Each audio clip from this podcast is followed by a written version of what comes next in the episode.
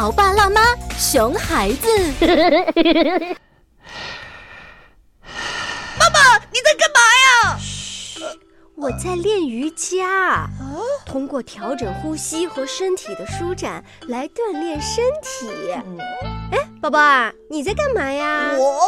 爸爸送我的小礼物，说是用气球和瓶子，让我来观察观察气球大小的变化。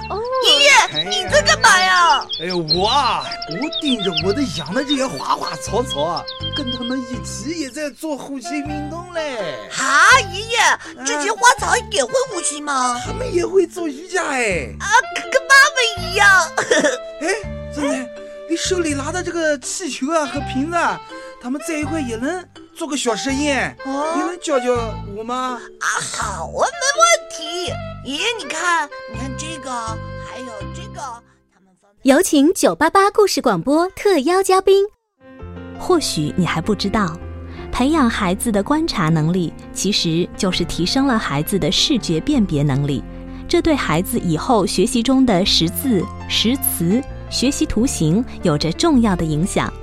孩子粗心写错字、抄错题，可能就是视觉辨别能力不足造成的。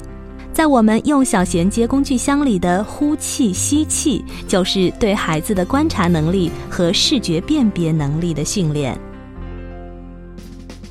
由中国科技大学终身实验室和故事广播共同打造的儿童学习习惯工具箱火热预售中。它帮助即将入学的孩子养成学习的仪式感，学习到上课听课的方法，了解预习、复习、做作业等学习的过程，提高孩子的动手能力，构建语言、数学思维能力，而且帮助家长了解孩子视知觉、听知觉、数学思维等八大学习能力的发育状况。亲子互动，操作简便，高效实用。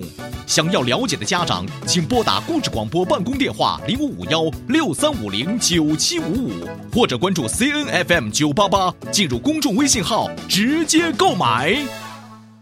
更多精彩内容，敬请收听每周一至周五下午两点到两点半，晚间九点到九点半播出的《潮爸辣妈》。